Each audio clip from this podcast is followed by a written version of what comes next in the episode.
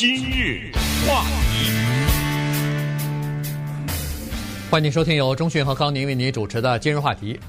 美国的邮政总局啊，最近遇到一些麻烦。当然，他们的麻烦其实由来已久啊，但现在呢，这个情况更严重一点，因为疫情期间呢，呃，他们的开支逐渐增加了。首先是呃一级邮递的这个邮件啊，First Class 的这个邮件呢。呃，大幅的减少。当然，现在包裹增加了，寄运送啊，所以呢，这部分的损失可能从包裹那儿可以呃找回来。但是呢，因为疫情的关系，有一些员工，比如说感染疫情就需要休息，那么有一些邮局就等于是整个的关闭啊。那邮件怎么办呢？剩下的人在工作的时候呢，就要加倍的工作了，于是就出现了加班的情况。呃，再加上呢。呃，这个比如说邮局的消毒啊，买那个呃每一个窗口都需要有一个有机玻璃的罩啊，呃买这个消毒的用品啊、防护的用品啊等等，花了不少钱。所以在今年的第二季度四到六月份呢，呃，美国邮政总局的亏损呢是二十二亿元啊，这个是非常多的一个数字。本来就已经入不敷出了，本来就已经说，如果政府不给他们额外的拨款的话，九月份他们的全年的预算就已经用完了。但是现在情况更加糟糕，所以今天我们把这个邮政总局的情况跟大家稍微的讲一下。原因是今年的十一月份，这个投票选举呢，邮政总局可能会承担。前所未有的重任，嗯、所以这个是非常重要的。是的，呃，邮局呢，大家也许知道哈，也许不清楚，它是一个自生自灭的机构，呃，听起来是美国政府的一个部分，绝对是，它不是私人企业，它和火车 Amtrak 一样，都是政府拥有的企业，但是政府不给他钱，因为你本身卖邮票、什么寄送包裹什么之类的，你有收入嘛，所以这个就自生自灭了。邮局他上一次拿到我们纳税人的钱被联邦政府拨款是四十年以前，我不知道四十年以前发生了什么事情啊，但是 但是那时候是有拨款，在过去的四十年，邮局就再也没有拿过纳税人的钱。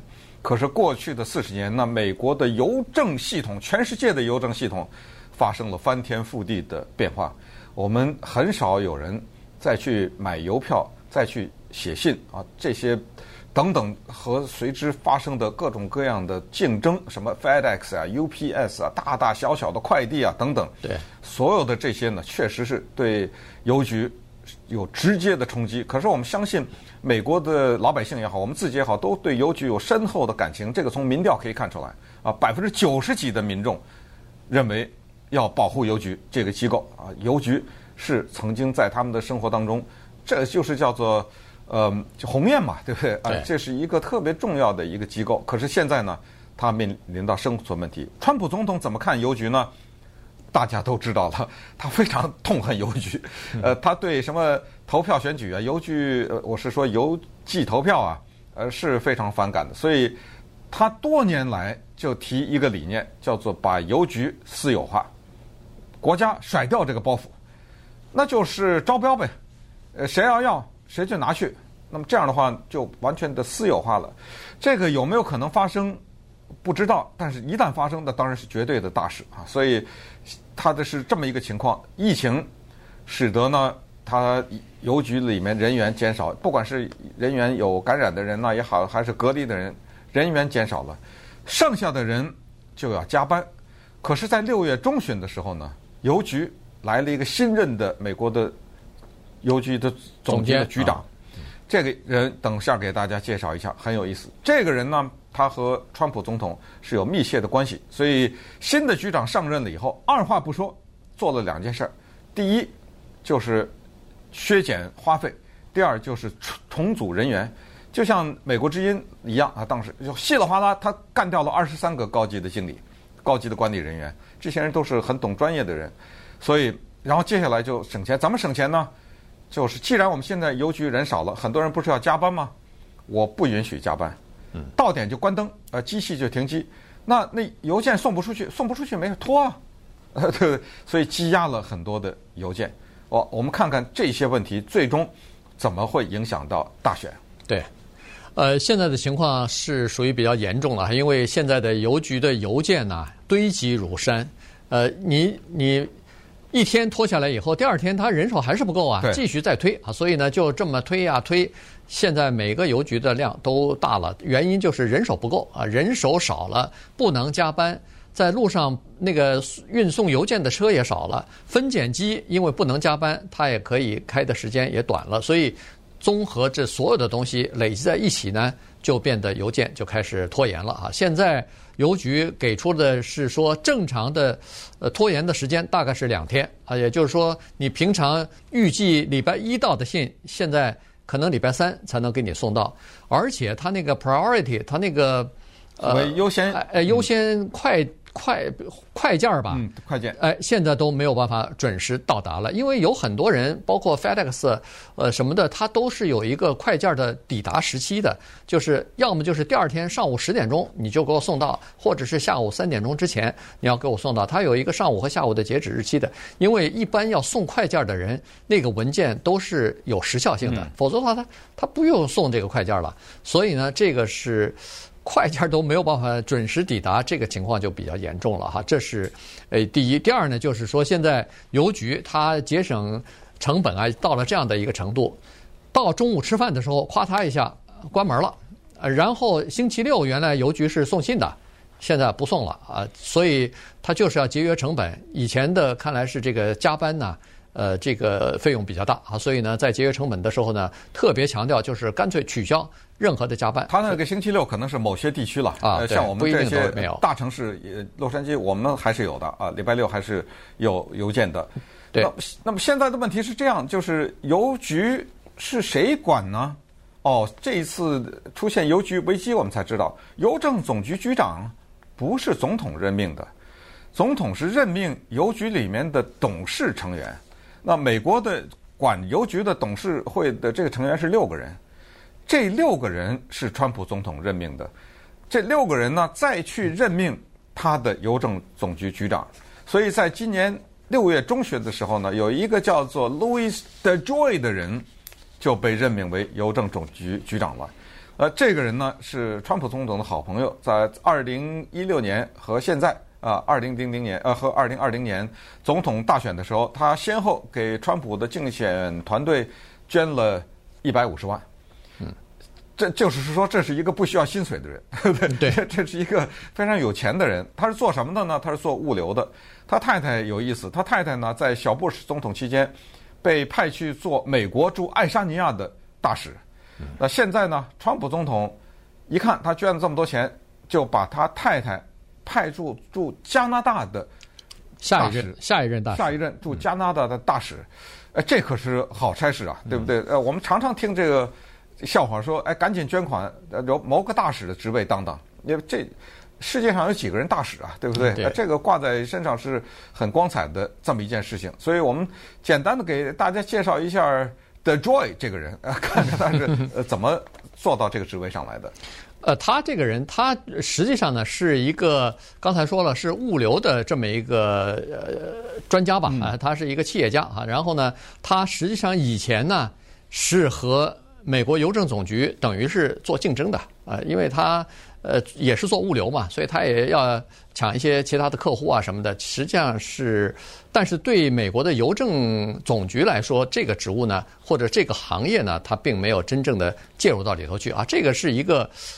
典型的叫做外行呃，进入到这个行业里边来做这个邮政总局的这个局长，所以呢，他进来以后呢，首先他是按照企业经营企业的方式呢来看待呃美国邮政总局。哈，他首先就认为说，现照现在的目前的这个营运的方式呢，呃，这个邮政总局是没有办法再复合下去了。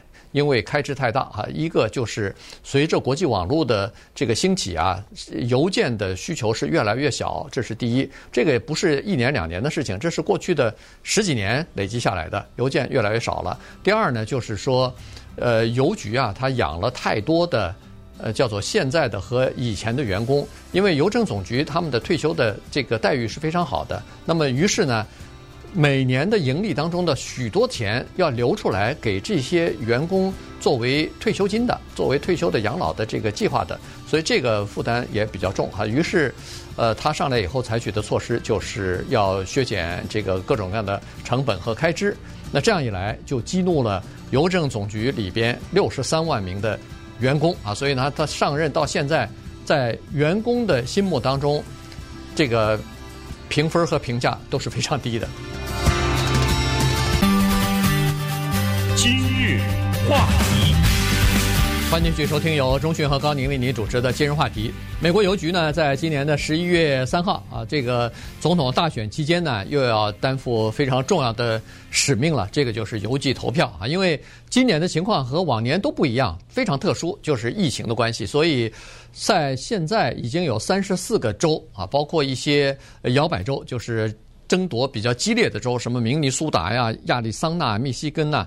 呃，这个威斯康星和呃亚利桑呃和这个呃呃宾州啊，他们这些州呢，也是啊，就是允许人们呃邮寄投票。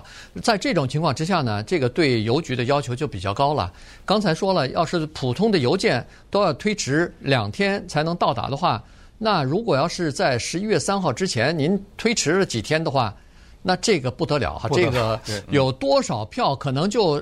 就当当废票处理了，这个情况非常严重哈，所以现在，呃，各个州啊，包括邮政总局都非常的担心，说这个可会不会成为今年大选的一个叫做瓶颈啊？如果要是邮寄投票，这是肯定的了，这个呃。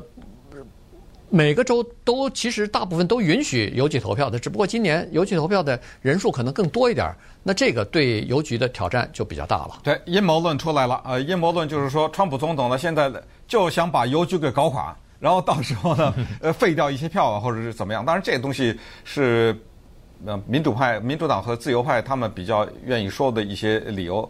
川普总统他很简单，他就是要把这个东西私有化，他觉得国家。背着这个负担不行，所以在四月份的时候呢，国会不是有纾困方方案，其中就提到了邮局。那么邮局呢，在四月份的时候要七百五十亿，要说帮助我们一下。那川普总统当时说的非常清楚，只要你的国会讨论的这个救助款项当中有一分钱拨给了美国的邮政总局，我就否决，那就不行了，因为他一否决，那个三分之二不行了，通过了，呃，过不去了。所以果然一分钱也没有。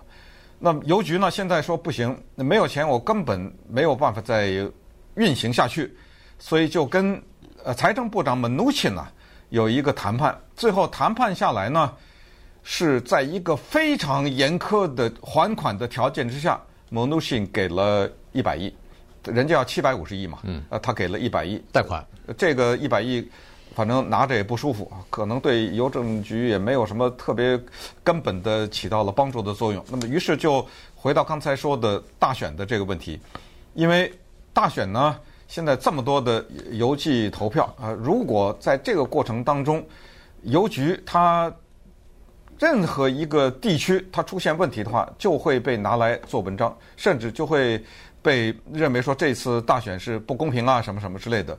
所以邮局它只好这么做啊。邮局呢，它有一些大客户，我们知道 Netflix 是它的大客户，Amazon 是它的大客户，eBay 是它的大客户。呃，因为他们要寄包裹嘛。对。呃，Netflix 呢，它就主要是寄那个影碟。Netflix 有两种服务，一种是所谓串流，呃，一种是寄影碟。寄影碟的这个量现在非常的大。我为什么知道？过去因为我两个都有嘛。嗯。过去我订在网上说，我订一个电影，请你给我寄来。新电影要等，因为要的人太多了嘛，等个一两个礼拜。现在你知道我等多久吗？半年有的时候也寄不来。哇！啊，就他为什么他那写上面写着 “long wait”，他告诉你你等吧，因为太多的人，我要寄给太多的人，我能买多少个影碟啊？对不对？我不能买几千万片影碟，我只好买个我不知道他买多少，你就慢慢等着吧。所以等的时间很久。呃，邮局他是这么做的。刚才说他积压一些信件，他有一些他绝不积压。Netflix 就是这样，呃，从我我很清楚，从我收到一个，然后看完寄回去，到收到第二片，这个时间一点都没拖延。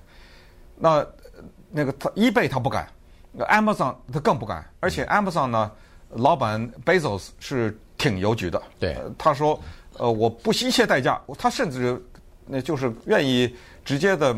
比如说予以财政方面的帮助吧，就是他他，他做很多广告是帮助邮局的，对他做很多广告帮邮局，而且帮邮局游说啊什么的。他很简单，在资本主义这个制度下，Bezos 非常简单，他只要拿起电话或者发一个电子邮件给邮局，我们之间的合作就此结束。从现在开始，我用 FedEx，完了，嗯，对不对？用 UPS 谈一个好价钱，没有，他他还是挺邮局。所以我这里只是想告诉大家，不管是选票也好，还是 Netflix 还是亚马逊呢，这个在邮局里面，包括刚才我们说的新任的局长 DeJoy 在他内部的备忘录也写，绝对的是优先处理。嗯，呃，至于老百姓之间的那些东西，你就拖着吧。但是这个你给我马上送到。所以我估计选票恐怕是在优先当中的优先吧。那那当然了，而且即使是这个邮政总局的局长说不能加班，那在十一月期间或者十月底开始，那应该加加班应该没什么关系吧？这应该是没问题的。对，这个哪怕他出不了钱，让政府给他一些补贴，这也应该是可以的，因为这个耽误不得呀。这个如果一耽误的话，这个呃问题就大了哈，对整个的民主制度都都产生呃很大的影响了，呃。所以现在呢，邮政总局的问题在于说，他们非常怕失去刚才说的这几个大的客户。如果一旦失去一个两个，人家跑到 FedEx 或者跑到 UPS 的话，那他们真的就是开揭不开锅了。他们就真是现在他们的很多的生意都是靠这个这几家大的客户啊。所以 Amazon 人家已经有车队了。当然，他们可能总体的评论，呃，这个评估下来，觉得我们还是不要养车队，不要养这这么多人啊。我只是用邮局的服务，呃，其实最好，呃，又便宜又好。川普总统呢，最恨的就是这个，你们私人公司为了想省钱不养人，把我们的政府部门的东西拿来当廉价的，呃呃，流通的渠道，这一点让我们政府贴钱什么的。他最恨这一点，所以有千方百计的想要让这个，呃，邮局啊，呃，私有化。